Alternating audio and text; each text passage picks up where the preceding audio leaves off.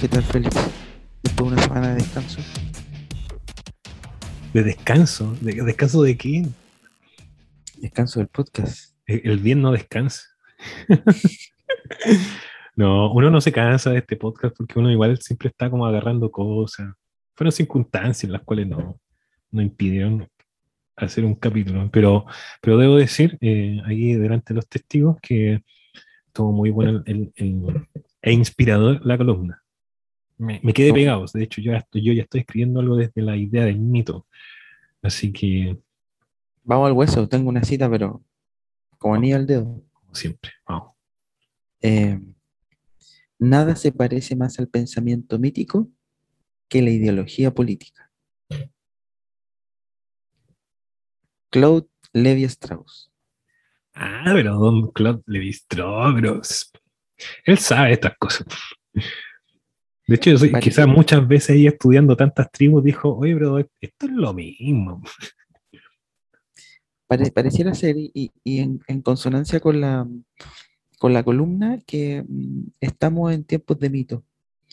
Porque en tiempos de crisis, y mira, voy a leer algo, no me las quiero dar intelectual, pero el verbo o la raíz de la palabra mito en griego es el verbo mío, que significa cerrar. Ya, sí. Entonces, lo, lo- que hacen los mitos es una compensación ontológica o metafísica, si tú quieres, a una deficiencia del logos. Es una, es una compensación a una deficiencia que la razón, entendida en, en- en un sentido de, de la ilustración del, eh, del siglo XVIII, eh, cierra el relato, cierra la realidad. Entonces, pare- pareciera ser que el mito cierra la, cierra la, la, la idea política reinante en las épocas. ¿ya? Y por eso tengo este fondo, porque el mito de la caverna, inaugurado con, con, Sócrates, continuamos por Platón, que augura y, y está en medio de una de las más grandes experiencias democráticas de la antigüedad. ¿Por qué era un mito? Porque toda idea política necesita un mito para funcionar. Y, mm, y no sé si quieres mencionar algo al respecto, pero yo me gustaría leer el- el ex- un extracto del discurso de Chacarilla, eh, de Pinochet en el año 77, La encíclica de Pinochet.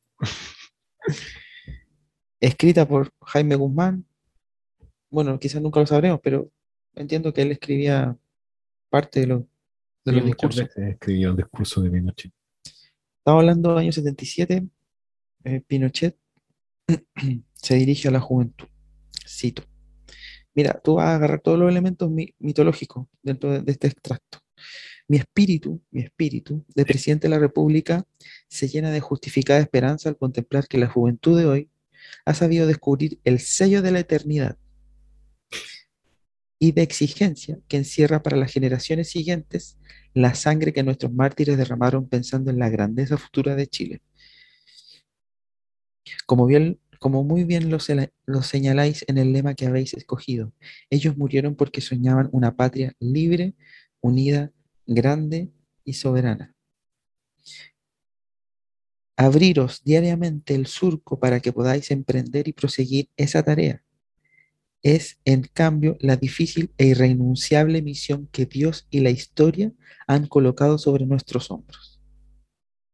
Un sacerdotal. Esto es una, esto es una predicación. ¿Ya? Em, y cier- cierro con esto. Nuestra historia y nuestra idiosincrasia se han forjado en el respeto a la dignidad del hombre. Mito. Solo una amarga experiencia reciente que estuvo a punto de conducirnos a la guerra civil nos ha hecho comprender que los derechos humanos no pueden sobrevivir en un régimen político y jurídico que abre campo a la agresión ideológica del marxismo-leninismo, hoy al servicio del imperialismo soviético o la subversión terrorista que convierte la convivencia social en una completa anarquía. Año 77, año 77, y este tipo, quizás Jaime Guzmán, entiende que un discurso político para que cierre necesita un mito, para que cuaje necesita un mito, para que agarre vuelo necesita un mito. Por eso esos guiños, eternidad, Dios, patria, futuro, la historia nos encargó. O sea, Póngale bueno, Félix. a, a mí, Mira, eh, yo primero quiero, ser eh, autorreferente. Eh, no, o sea, quiero. ¿Cómo me llega a mí esas palabras? por, biografía, me son muy cercanos esos discursos. podría decir, lo entiendo, porque viví, dentro de ese mito. me la, la siento cercana, nada más. Es como decir, pertenecí a esa secta, por así, si queremos resumirlo. Eh, entonces tú me lees eso y se me viene a la mente escena, puesta en escena de ceremonia y cosas así, en las cuales estas cosas se, se repetían cual rezo. Eh, y en lectura y cosas así. Entonces, eh, siento la atmósfera. Le, podría poner así una música detrás, wagneriana, para sentir ese, eh, como la, la, lo, lo, la epopeya, lo heroico de estas palabras. Pero en el fondo sé que son vanas. Porque si uno se pone crítico, eh, sin tener un... quiero decir esto, no, no, con una ideología detrás, pero a lo que voy es que hay que hacer un ejercicio muy básico, muy fácil, en la cual uno puede decir, eso, eso es demagogia, eso es un discurso que para crear mitos tú tienes que tener, eh, correr el riesgo, y, con esto son palabras muy coloquiales, de borrar e ignorar muchas cosas para reducirlo todo a una sola. Entonces, por ejemplo, un ejemplo de ahí, la idea de unidad totalmente falsa. ¿En qué momento Chile fue uno? Eh, nunca. Eh, hubo cierta armonía de, convivencia, como de treguas, quizá en los tiempos previos al descubrimiento, pero en el fondo siempre hubo conflicto, nunca hubo esa idea de unidad. Sí es cierto que el discurso de la unidad, de la libertad, eh, fue fuerte en ciertos discursos y en ciertas tendencias políticas, y de poder en ciertos momentos de la historia de Chile. Pero esa unidad nunca existió.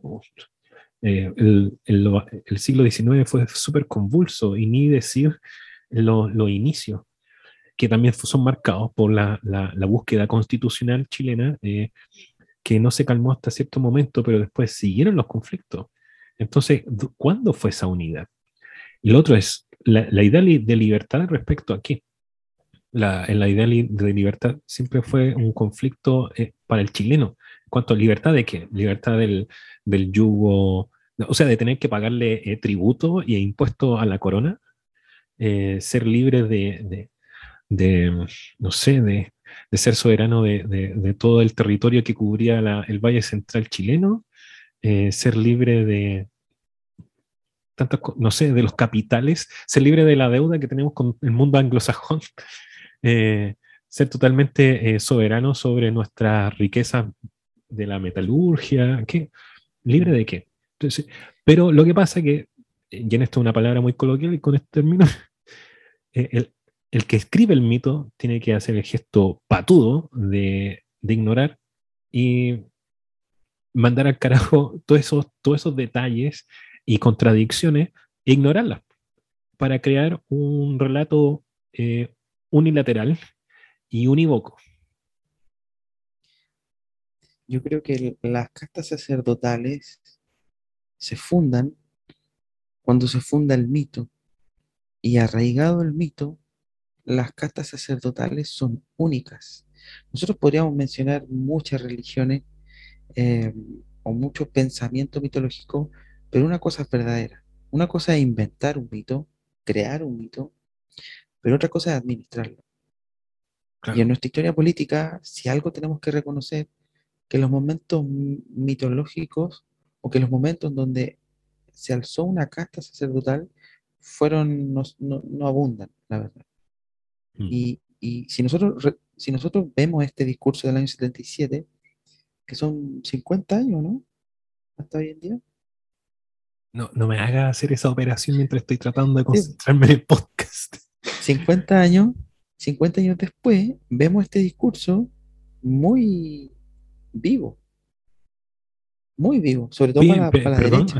un detalle, porque e, estas cosas, las circunstancias que pueden rodear eh, la predicación de un mito también son importantes. ¿Esto es previo al conflicto con Argentina o posterior? Porque con Argentina fue el 78, ¿o no? Sí, fue el 78, esto es previo. Claro, entonces estáis con todo ese aire, eh, que además eh, todavía estáis como levantándote, limpiándote el polvo de la crisis económica. Eh, claro, necesitáis el mito para cómo, cómo congrego a todo el público para que hagamos fuerza en, medio de esta crisis. Pero no, no apelando a análisis. Es, el, es el, bueno, es la crítica de la razón contra el mito.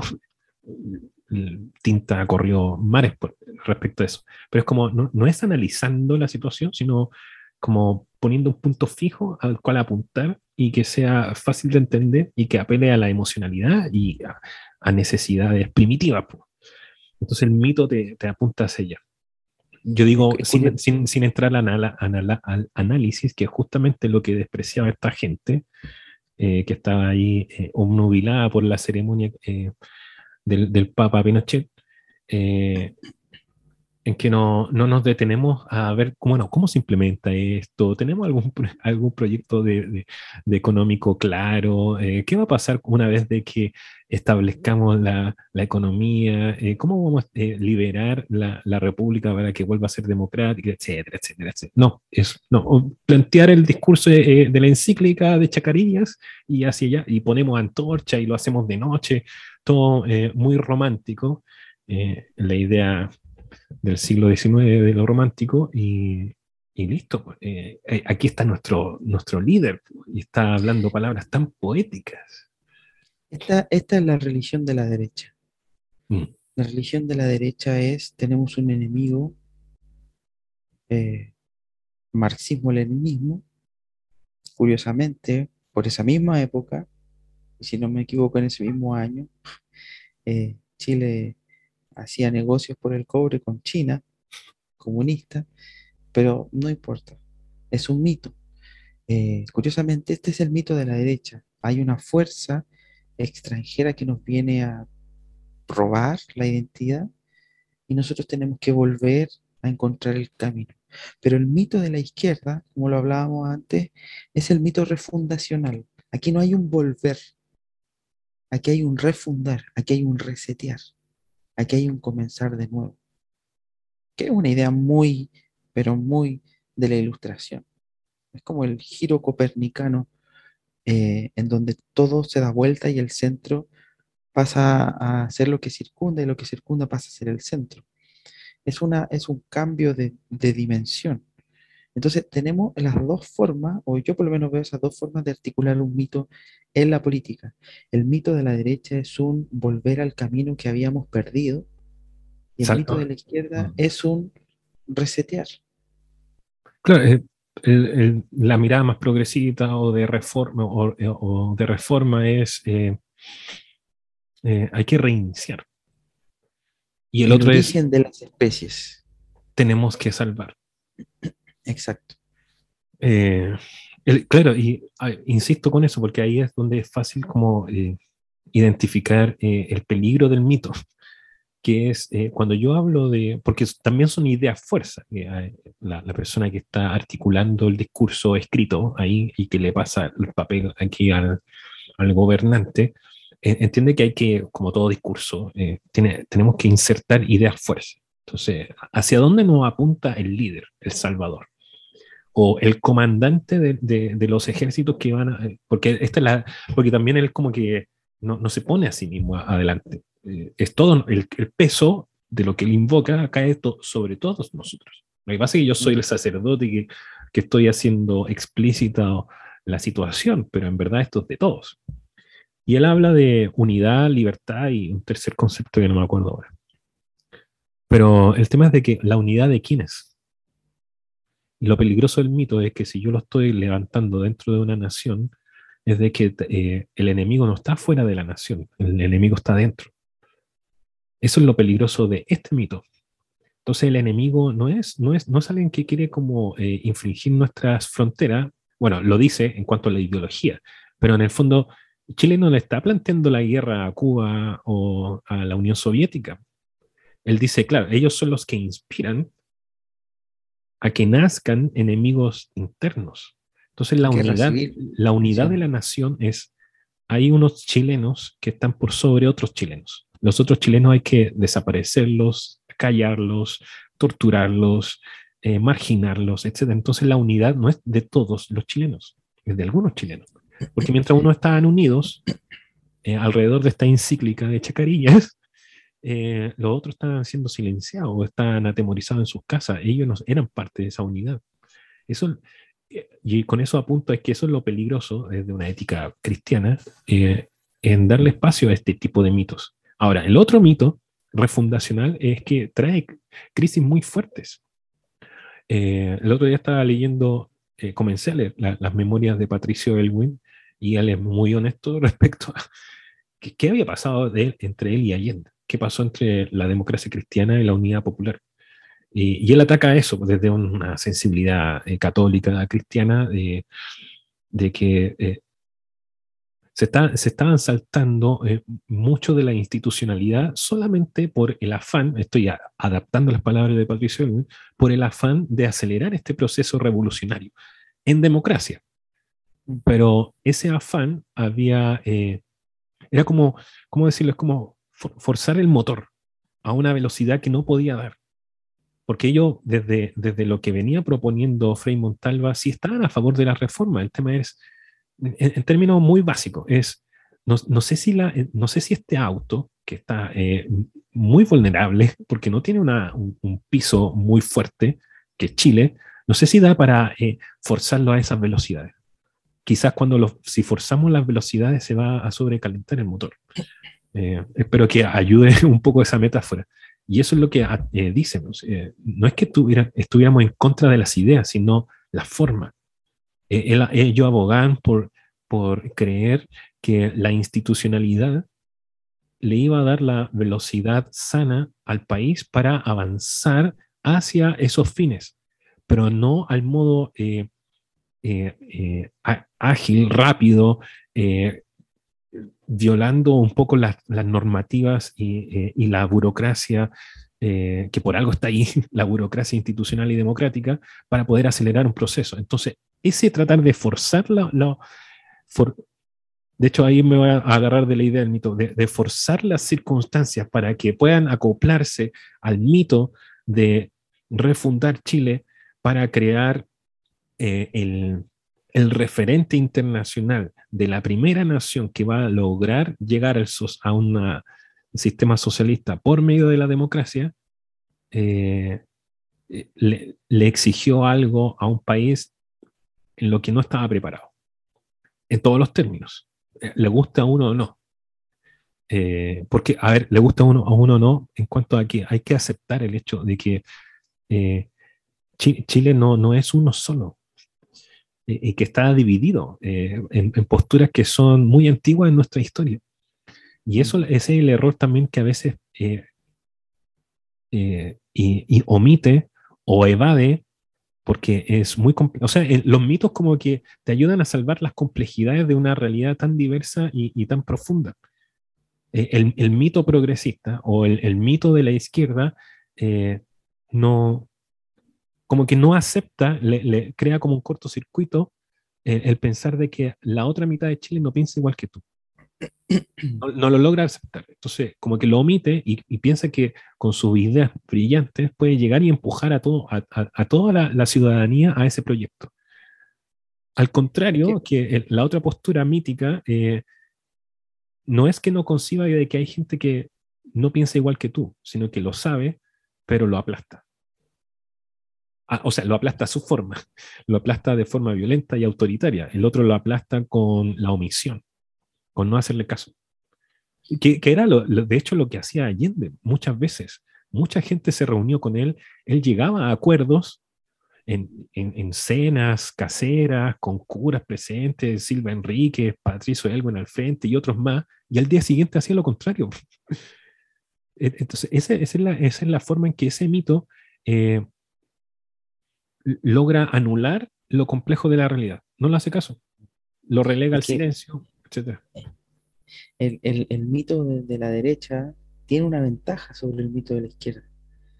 El mito de la izquierda si hacemos un paralelo entre teoría astronómica sobre el principio del universo y el principio del tiempo y el espacio, eh, podemos ver que el creacionismo eh, intuye o afirma que el, universo tiene un orden determinado. Y para la derecha es muy fácil apelar a ese orden. ¿ya? Patria, libertad, unidad, eh, los mártires, los héroes, el patriotismo, la bandera, el himno. en cambio, para el, el, el Big Bang, eh, no sabemos qué hay detrás, solo sabemos que hay un inicio. Entonces, la, religión de la izquierda, el mito de la izquierda, por ahí empieza a improvisar, porque en realidad no hay un orden predeterminado, hay ideas de lo que, de lo que queremos, pero como tú decías, no sabemos si en realidad estamos apurando mucho la máquina o en realidad esto tiene que desarrollarse de esta manera.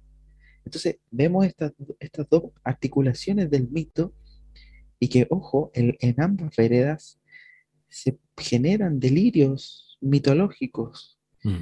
Que hacen sentir que el enemigo es interno, el enemigo es externo. Y esos delirios mitológicos eh, llevaron tanto a Hitler como a Mussolini, verdaderos fascismos, eh, y a Pinochet también, que yo no lo calificaría como un fascismo, pero los llevan a, a, desarrollar este delirio de persecución de que entre, entre mi cercano o entre mi propia gente está el germen del mal. Mm.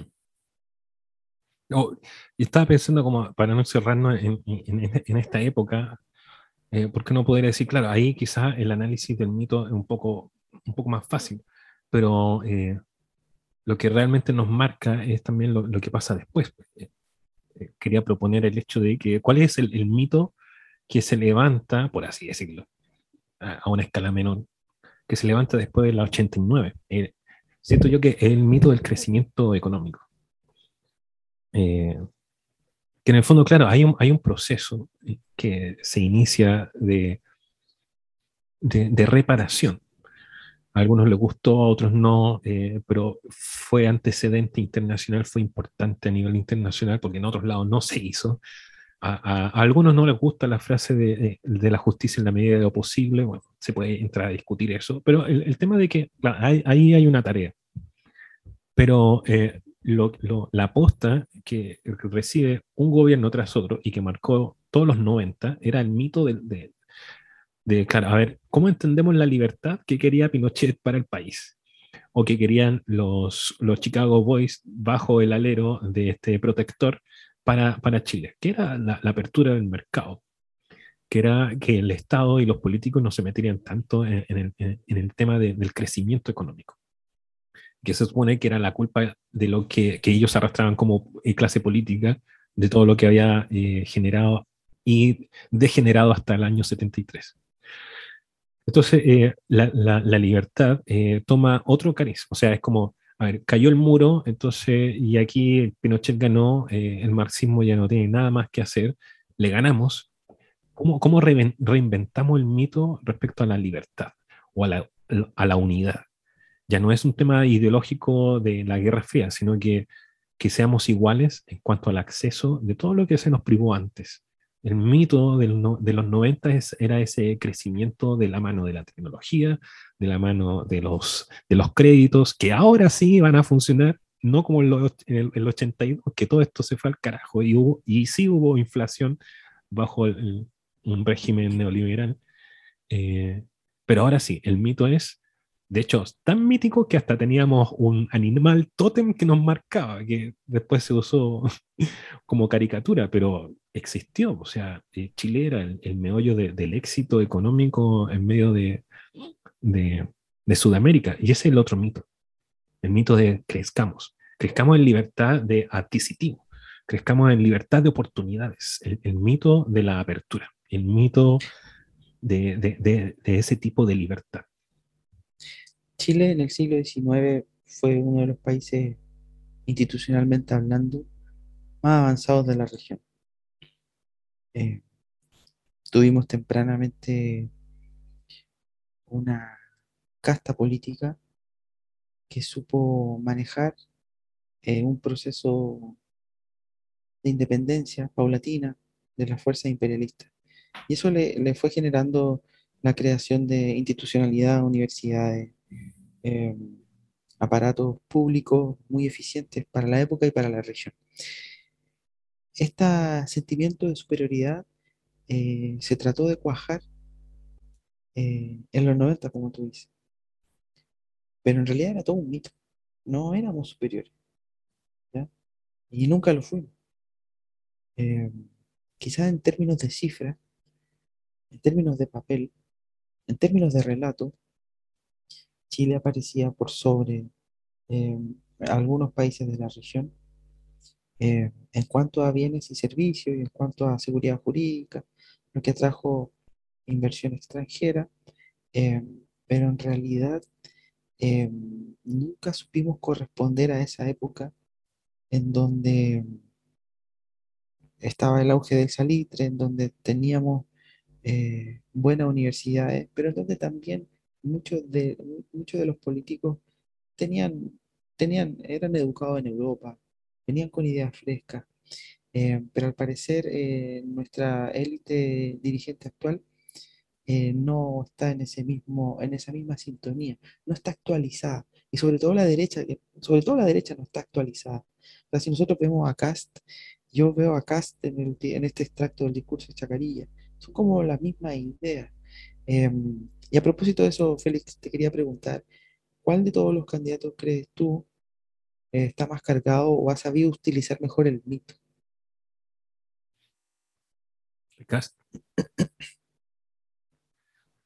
Y, lamentablemente siento de que, lamentablemente, porque ya está sabido que no, es de mi simpatía, pero lo que pasa es que los otros pudieron haber, por eso también queríamos hacer este repaso y yo quería llegar como a, si hubo un mito en los 90. Eh, porque no, es necesario llegar a los extremos eh, para crear mitos, aunque es muy fácil hacerlo desde ahí. Pero siento yo de que eh, levantar ideas fuerza que nos planteen como un horizonte que donde nos podamos hallar todos en, en términos muy básicos, lo, lo puede hacer en cualquier posición y muchos de, de, los, y esto es como del, del, tema que vamos a hablar un poquito más adelante, eh, muchos de los temas que pudieron haber propuesto o discursos que pudieron haber levantado los candidatos actuales no supieron darle eh, como fuerza porque llegaron tarde eh, y, y, antes de poder proclamar ese, esa, ese mensaje se fue ensuciando el camino y estorbando a que pudiera legitimarse ese, ese discurso. Le, le pasó a Sichel, le pasó a Boric con algunos detalles y Proboste porque llegaron tarde, ¿no? No, no supieron atinar. Eh, ellos pudieron haber, levantado eso. Ahora Cast eh, lo hace porque tiene la comodidad, y eso lo han discutido en otros lados, tiene la comodidad de que en un principio tal vez él no tenía la, la, idea de que iba a poder llegar a una primaria, o sea, o sea, perdón, a una segunda vuelta. Eh, él tenía la comodidad de, del que sabe, de hecho se lo escuché a alguien de su conglomerado eh, hace unos días atrás, o sea, no de su conglomerado, sino de la derecha. Eh, y decía esta persona, este candidato a senador, decía, él, él sabía de que no iba a llegar a presidente. Y entonces él tiene la comodidad de, como alguien que sabe que no va a llegar a segunda vuelta y que no va a ser el próximo presidente, de decir lo que quiera para así desde alimentar ese extremo, eh, ir eh, pudiendo eh, manejar un poco la situación por sus dichos osados y por alimentar electorado que se quiere polarizar de esa forma.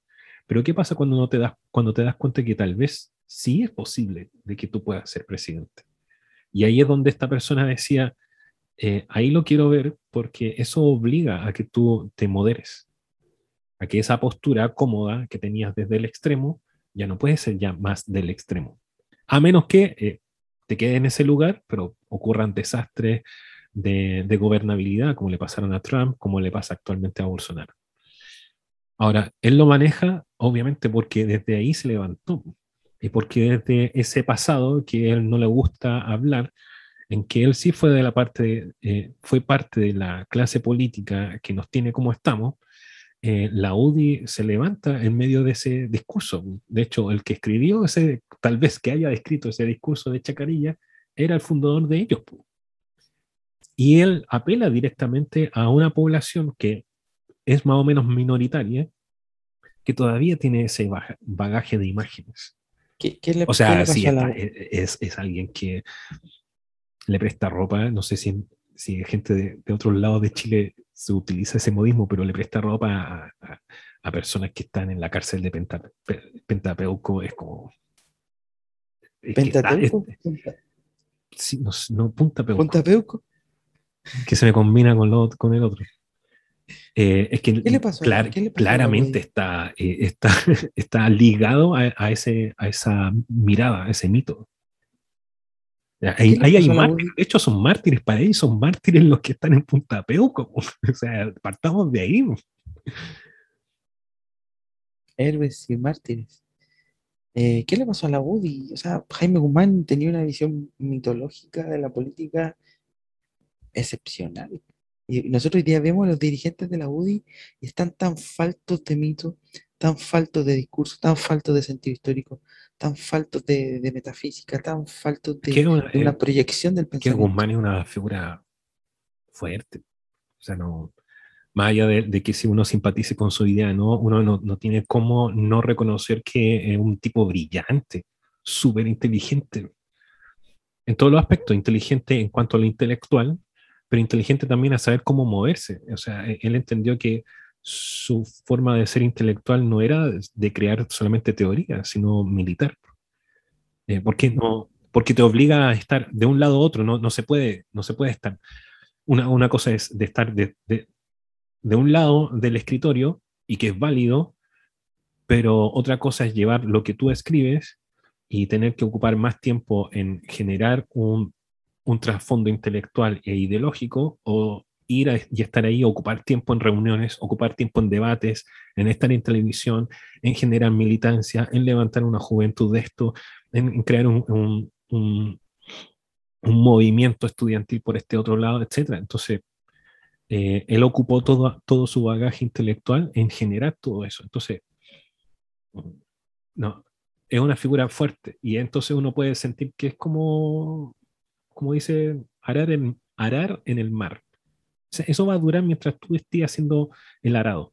Pero tú sales de ahí y el agua va a estar igual, porque en verdad tú, tú eres como el, genio que mueve esto. Tú sales de ahí y tendría que, tú tendrías que pasarle la posta a, un Eliseo, a alguien que esté casi igual a la misma altura que tú para que esto se continúe igual. Y si no, hasta ahí llegó. Tú mueres o te hacen morir, en este caso, y hasta ahí llegó la era de oro del movimiento que tú levantaste. Ese es el problema de la UDI, que eh, la verdadera UDI murió con, con Guzmán. Mm. Mm. Es verdad eso. Eh, quisiera analizar el, candidato antimítico, que es eh, Parisi. Es el, hombre, es el hombre pragmático, es el hombre de ciencia, es el hombre de cifras, es el hombre de propuestas eh, aterrizadas. ¿Ya? Creo que em, porque no tiene mayor publicidad o palestra, es que él no, no, no sube en... Ahora, no es que yo le esté dando el crédito a, todo este como mito o que crea él a su alrededor de que de, los que lo defienden. No, es que los medios de comunicación lo tienen censurado.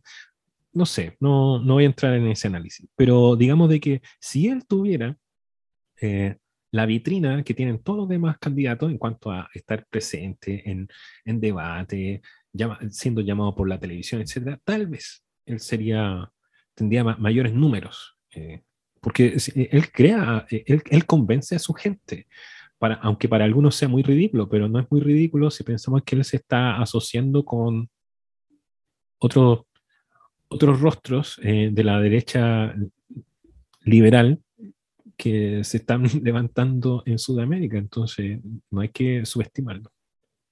Eh, eh, la gente que lo sigue es gente pragmática, mm. es gente trabajadora. Yo diría que se concentra en clase media. Sí. Em, ¿por, qué, ¿por, qué, no surge un movimiento, aparte de, de, la palestra, por qué no surge un movimiento libertario de clase media? Es que ahí tendríamos, ahí yo creo que ya nos tiramos de cabeza al segundo, a la segunda parte de la, de la pauta. Porque a mí me hace pensar directamente en Sitchin, que se supone que él tenía que levantar un discurso que iba para allá. O sea, más, más allá de que uno le crea o no, esa era su idea fuerza en contraste a los otros que, eh, que estuvieron en primarias eh, con él. O sea, yo, yo siento que Desbordes apelaba a esto, pero Desbordes siento que está en energía, porque que es algo que también influye mucho. No es una parte intelectual, no es parte de un programa, sino algo que también que es muy importante, que es como la tercera pata de, de todo lo que tú tienes que proyectar. Tú tienes que lograr... Perdón, ¿hay parte intelectual? Pero intelectual en cuanto a, que se... bueno, te, estoy te estoy respondiendo de forma seria. Eh, sí, porque hay que sentarse a pensar en el programa. Tu programa no se va a reducir a tres puntos. Hay, candidatos que tienen programas como de 300 puntos, entonces alguien tiene que pensarlo. A, eso me refiero con intelectualidad. ¿Cómo vamos a responder, no sé, a la, posible inflación? Bueno, ahí tenéis que poner intelecto. Bueno, eh, pero Desbordes está, venía debilitado de antes. Bueno, ese es un análisis para otro momento, pero él venía debilitado, entonces siento yo de que era como flojo eh, la atmósfera que lo rodeaba y no era seductor, finalmente, eso. Pero él apelaba a una clase media, pero que no lograba ser seductor por el hecho que venía debilitado en esta, de todo lo que le había pasado hacia atrás. A mí me simpatizaba, pero siento que no, no le daba para ser el candidato que, que requiere ser candidato en estas circunstancias.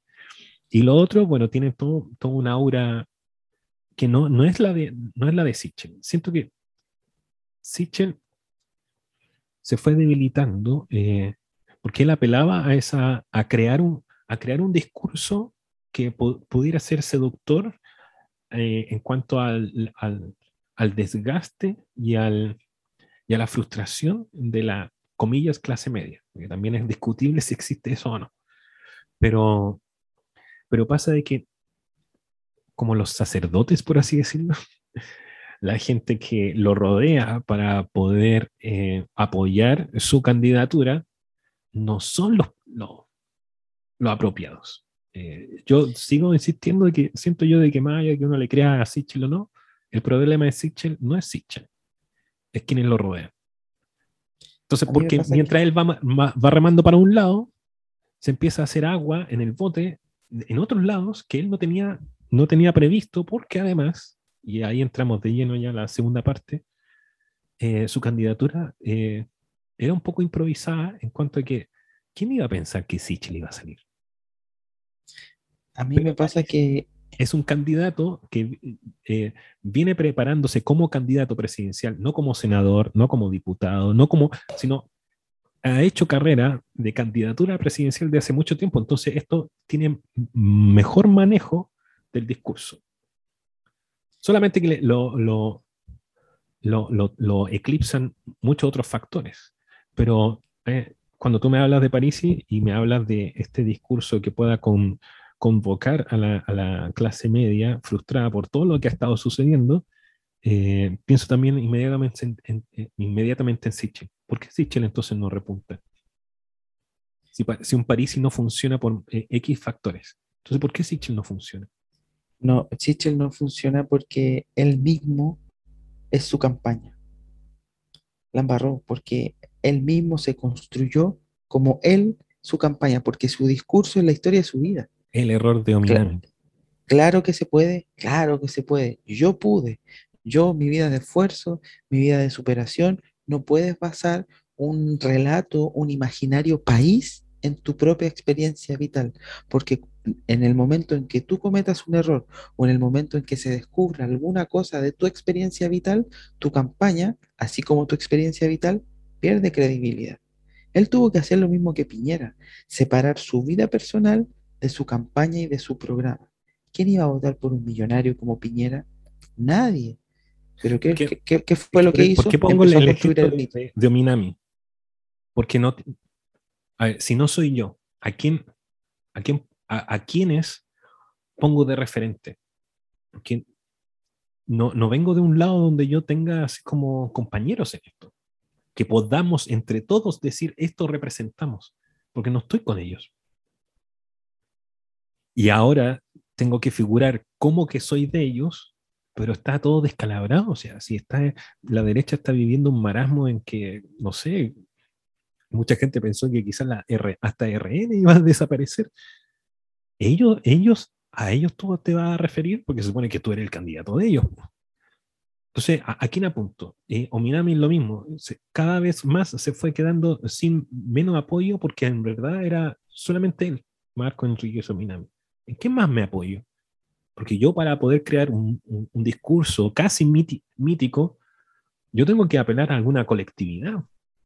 De inmediato, yo tengo que no apelar a mí, sino a, mis compañeros, a, quienes nosotros hemos estado involucrados en, ciertos episodios que... A la Alemania después de la Primera Guerra Mundial. De los cuales yo puedo ah, eh, crear una epopeya con eso. Si yo soy un capitán general de ejército y estoy en Chacarilla, eh, no voy a apelar a mi propia historia. O sea, aquí estamos como soldados entre todos nosotros. Todos aquí estuvimos metidos en, en esto que se llamó pronunciamiento militar o golpe militar. Todos estamos, todos ustedes son eh, cómplices entonces el sacerdote apela a esa complicidad. Todos ustedes dispararon, todos ustedes tienen las manos con sangre, todos ustedes han perdido a alguien, por ejemplo, qué sé yo. Yo apelo a esa complicidad, pero ¿y estos líderes a la complicidad de quién apelan?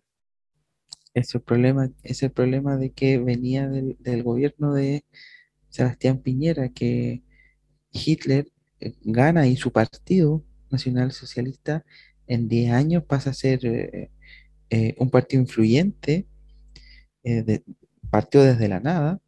Eh, lo mismo Mussolini, ambos elegidos democráticamente. Ojo con eso. ambos elegidos por elecciones apelaban a una Alemania destruida después de la guerra, después de la Primera Guerra Mundial. Entonces Hitler apunta a ese, em, a ese patriotismo, amor a la patria, pero Sichel no puede apuntar a algo más grande que él. Ese es el problema no, no, no puede evocar otra imagen más grande que, que no sea el mismo. A, mí cosa, que, le sale, cosa que le sale muy bien a Cast, perdón. Cosa que le sale muy bien a Cast. La patria, la libertad, la paz, el orden, la seguridad. Dios. Eh, y, es lo que, y es lo que está flaqueando Boric. Eso es lo que yo estoy viendo. Se está desinflando su discurso mítico. Dale. Eh, no, no, pero antes de ir hasta tan allá, eh, Proboste, pudiendo, a ver, es que eso es lo malo de estos, de estos candidatos. Por eso quería decir que esta parte tenía que ver con, eh, en, medio de esta necesidad de crear discursos donde nos podamos encontrar o que podamos apuntar hacia un proyecto. ¿Por, ¿por, qué nos vemos en las circunstancias como nación, aquí todos, en la cual las, principales candidaturas son improvisadas. Cuando no estamos en un momento crítico y a puertas de un momento más crítico y tenemos candidatos con candidaturas que son improvisadas. Eh, y lamentablemente los que quizás tengan más experiencia vienen de un trasfondo que también perdió legitimidad. Ahora, Proboste, yo en un momento sentía con toda la voz que ella estaba levantando desde la presidencia del Senado, de que de verdad era una, era una, alguien que probablemente, a, pesar del partido al cual pertenece, que está muy denigrado por la historia, ella igual podía levantar una candidatura de peso. Lo malo es que dio una pésima señal de hacer todo a última hora. Eh, entonces, eh, yo creo que empezó mal la, candidatura y no sé si va a repuntar. Eh, si en algún momento repuntó. Es que es, la diferencia entre Bachelet y ella. Bachelet, desde que milita en el partido, ya se proyectaba eh, desde salud hasta defensa, ya la proyectaban como, como candidata seria. Creo que Proboste nunca fue una candidata seria eh, cuando estuvo en el gobierno. Y esa es la gran diferencia entre Bachelet y Proboste. No, tuvo una preparación. Es que, eso es lo que me llama la atención y decía, bueno, ¿es parte de ella o, está aprovechando la atmósfera previa a las candidaturas o a las primarias? Porque en un momento ella levantaba la voz muy fuerte y lograba también como arrastrar eh, la tendencia más de, eh, de oposición en el Senado cuando ella hace un año atrás, si no, eh, esto no fue hace mucho, no. Eh, ella levantaba la voz y generaba también peso, pero lamentablemente su, es que además su partido eh, estos últimos años también ha funcionado así y, tiene fama por ahí de, de traicionero. Entonces, tampoco no, no, da buen antecedente como para que alguien quisiera levantarse de inmediato en una candidatura. Pero, pero y también Boric. Eh, a ver, en un, en un, breve repaso para entrar en esta idea de la improvisación. Dentro de las primarias de la derecha, de, del oficialismo, el que menos se pensaba que podría llegar a salir era Siche. Y salió Siche. Eh, a eso no me refiero con improvisación. Nadie esperaba que él saliera. Entonces, ¿cómo levantamos a un, a un personaje que incluso hasta esta semana todavía sigue, sigue creando eh, eh, divisiones dentro de la derecha? Para bien o para mal. O sea, no, conglomera, no conglomera. Bueno, ese tipo salió, nadie esperaba que él saliera. Cast tampoco se le ocurrió, yo pienso, creo que honestamente, más allá de que si uno le gusta o no, de que de verdad iba a generar tanto peso en, la discusión de candidatura o dentro de la derecha como lo está generando hoy día. Yo creo que ni siquiera él lo sabía. Y además que si uno escucha, al menos hasta lo que era su programa hasta hace un mes atrás, de, verdad era un programa muy, muy, muy eh, deprimente. Y, de verdad que al, ojo de cualquier experto, incluso en, en términos legislativos o judiciales, ese, ese programa no, no, tiene mucho peso y está lleno de demagogia. Entonces, se siente es, eso en los programas de la improvisación. Aparece Proboste a última hora, improvisado. Eh, un Parisi que quiere hacer, eh, hacer campaña en Chile a, a, esta altura del año, aquí estamos casi a un mes de las candidaturas y recién se le ocurre que tiene que venir a Chile. Entonces, y Boric, que cuando estábamos hablando antes, esta idea de decir, bueno, sí, pues que como la izquierda eh, quiere dar una señal de ser muy democrática y que no, queremos llegar al poder, pero salvándonos de esta idea de ser como revolucionarios y radicales. Entonces, ¿cómo tenemos que llegar? Más allá de que si uno le crea o no el discurso, tenemos que mostrarnos como súper democráticos. Entonces, vayamos a primarias. Pero aquí el único líder seguro es Hardware. ¿De dónde vamos a sacar un líder presidencial del Frente Amplio o de otro lado. Hace un año, que hace un año decía que no se sentía preparado para ah, ser y, y, demás que no, se siente preparado. O sea, ¿quién se siente preparado si de un día a otro te lo propone? Bueno, ¿quién, se siente preparado? ¿quién, de todos ustedes quiere? Bueno, Boric.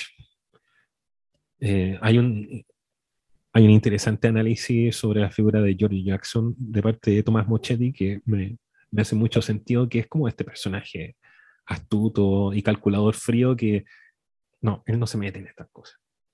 Entonces, no, él no va a hacer el rostro, porque él se sigue alimentando, va generando estudios, sale fuera de Chile y se está preparando e incubando algo ahí. Pero entonces él no, se, no, no, va, no va a tomar el fierro caliente. Entonces ya tiramos al jovencito este Boric. Y, y también, ¿quién, ¿quién, iba a pensar de que iba a ganarle Boric a Howard? Hasta cierto momento nadie lo pensaba. Yo todavía siento que la victoria de Boric no viene del voto de izquierda. De, verdad estoy convencido de eso.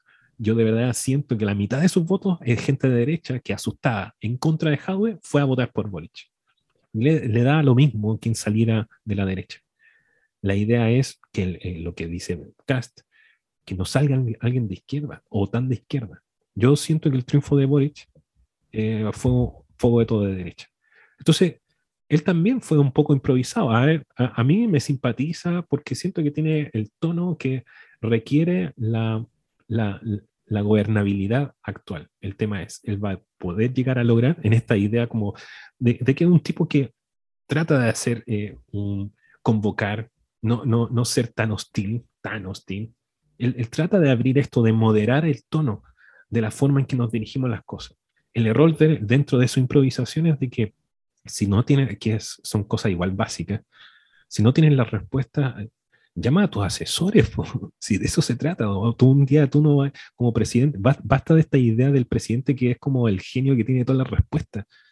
Tú vas a tener que llamar a tus ministros y obviamente tú no, no tienes que ser experto en todo, pero llama a tu gente, convócala. Si de eso se trata de renovar un poco, yo creo, la política, ¿cachai? De que esta idea como paternal del, del presidente, eh, tratar de renovar un poco por ese lado. Eh, esa es mi idea de por qué el escenario es de candidatura eh, improvisada, pero a lo que quiero quizás con esto, la, la reflexión final, eh, muy sentida y, y, también en esto también en, en la idea de, de, que somos cristianos, hermanos, y que tenemos que hacer como un mea culpa. porque nuestro país tuvo que llegar en un momento tan delicado de, de nuestra situación actual eh, a un momento en que los candidatos son candidaturas y programas improvisadas? A mí no me parece un, un tema eh, como gracioso, ni tampoco un tema de, de, pasarlo por alto. Eh, ¿Qué significa? Qué, ¿Qué nos dice de nuestro Estado? Esa es mi pregunta y te la dejo para que me responda o me ayudes un poco. ¿Qué, ¿A qué habla de nosotros eh, esto de que nuestros principales candidatos sean un candidato improvisado? En un momento que no necesitamos gente improvisada, necesitamos, necesitamos alguien que no levante necesariamente un mito, pero sí que necesitamos un, no, no ni siquiera un líder. No, no, no quiero creer en ese tipo de política, sino como un programa, un, gobierno que se levante con, la, con la actitud propicia que necesita la circunstancia. No, no un plan así a largo plazo, romántico, del Chile de 25 años. No, mira, eh, ayúdame con lo que viene en 5 años más. Y después sigamos viendo el proyecto de Chile. Pero, ¿por qué tenemos que encontrarnos con candidatura improvisada? ¿Qué habla? El síntoma. ¿Qué nos quiere decir?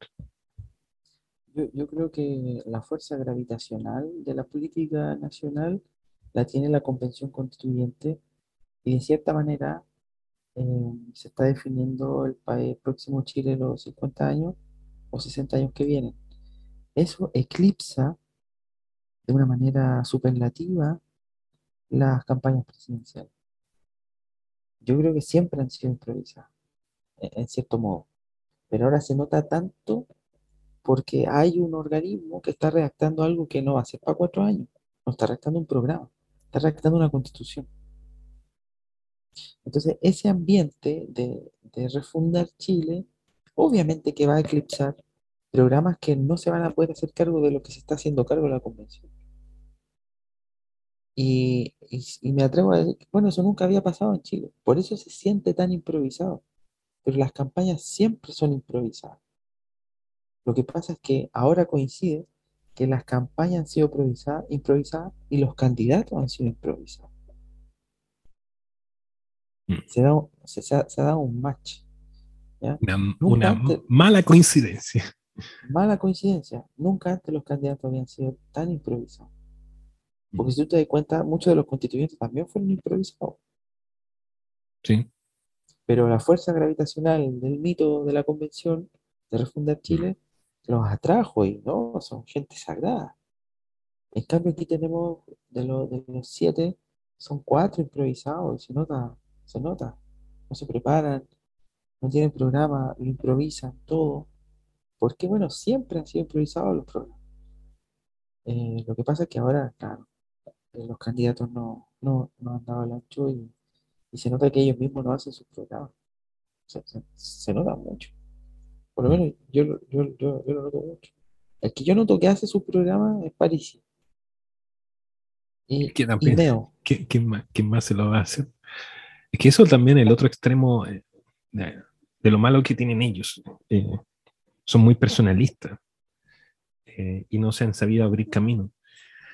Pero yo, yo creo que también, más allá como del diagnóstico pesimista, yo creo que, eh, que si en algo se tiene que renovar la política, o lo que deberíamos poder tener que exigir, como dice un programa televisivo por ahí, es de que ser, ser un poco más realista, salir de esta, para mí ese, ese sería como el ideal, apelar a salir de este, este paternalismo presidencial y saber de que somos equipo y hacer presente los equipos en, en, esta idea de que, claro, eh, como no tenemos todas las respuestas, hacemos propuestas, pero a la vez también generamos este diálogo interno y también externo para poder refrescar el, el, programa que tenemos que crear entre todos nosotros. Claro, nosotros somos un conglomerado y presentamos programa, pero en el momento en que, si es que llegamos al gobierno, tenemos que entrar en dialogar con las otras partes. Entonces, es, yo creo que diversificar un poco el, el, liderazgo, presentarlo como un colectivo más que un personalismo